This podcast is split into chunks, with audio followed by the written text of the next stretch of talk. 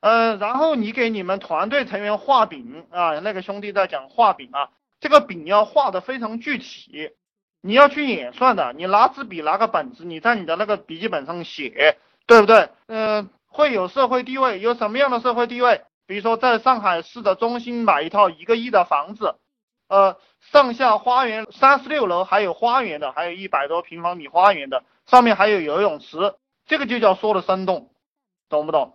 你这个饼要这样画，然后这个游艇有多大，你要给你的团队成员讲，嗯，他的子女就可以送到哈佛大学去读书，要这样具体，还要具体到去学李嘉诚，对不对？去读这个工商管理专业。你要具体到这种程度，然后他的父母可以去加拿大，可以去澳大利亚、新西兰去生活、去旅游，也可以在那个地方买房子，然后你们的灵魂会得到升华。就你画饼，你要描绘了具体，他才相信啊。希望你们去落实哈，去落实。还有一个就是说，你把你自己扯的跟这个历史上的这个牛人、研究人这方面，现在才开始学习，概念比较模糊，能否说说？研究人就是控制一个人的心嘛，让他心甘情愿的给你做事，对不对？看到你开心，愿意听你的话。比如说你向你的爸爸借钱，对不对？他不借给你，你说啊，我要创业，我需要三万块钱，五万块钱。他说啊，你又要钱，我没有钱啊，我存的钱是棺材本，对不对？你研究人这个他怎么样才能把这个钱掏出来？你整瓶五粮液给他喝嘛，对不对？你给他吹个未来嘛。就是这个样子了，然后你慢慢慢你就知道了。你看坑蒙拐骗偷啊，你们好好去理解这几个字，坑蒙拐骗偷，这个就是研究人，这每一个字都是研究人。其实商业就是把这几个字用到另一个极限去了，包装了一下，然后卖出来了，包装了一下。你看这个现在我们互联网世界，游戏是最盈利的，这个游戏就是用了这些坑蒙拐骗偷。贪嗔痴慢疑这种人性的弱点在营销，你天天玩游戏玩他妈几年，完成一个废物了，他为什么可以把你套进去，对不对？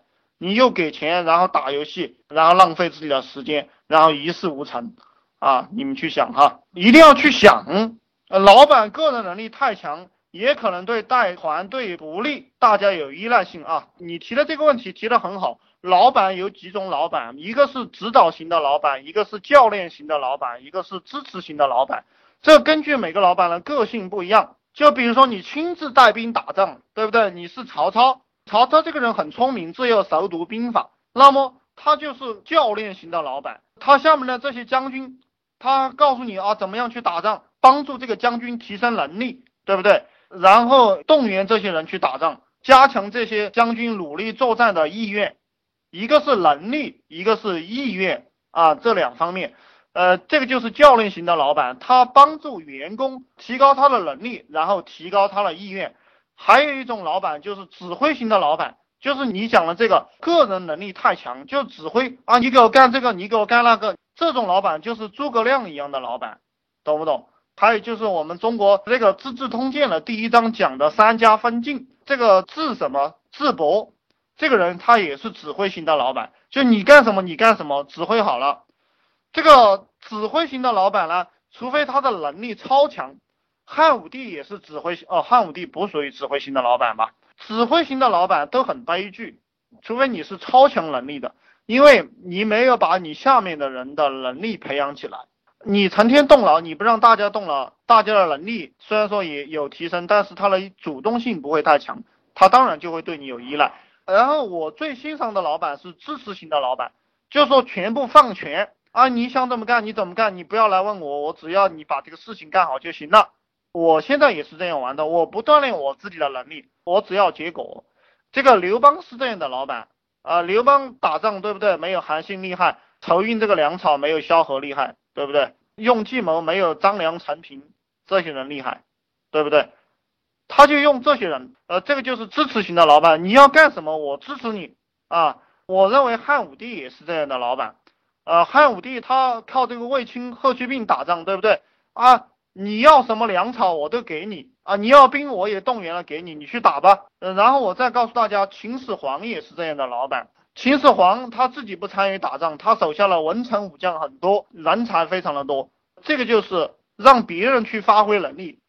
那个王翦问这个秦始皇要六十万军队去打这个赵国，秦始皇就给了他六十万，啊，就是这样一个意思。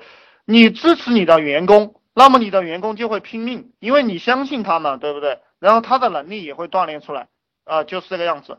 呃，你们想成大事呢，那就学会做支持型的老板。这三种老板对应着不同员工，不同的员工。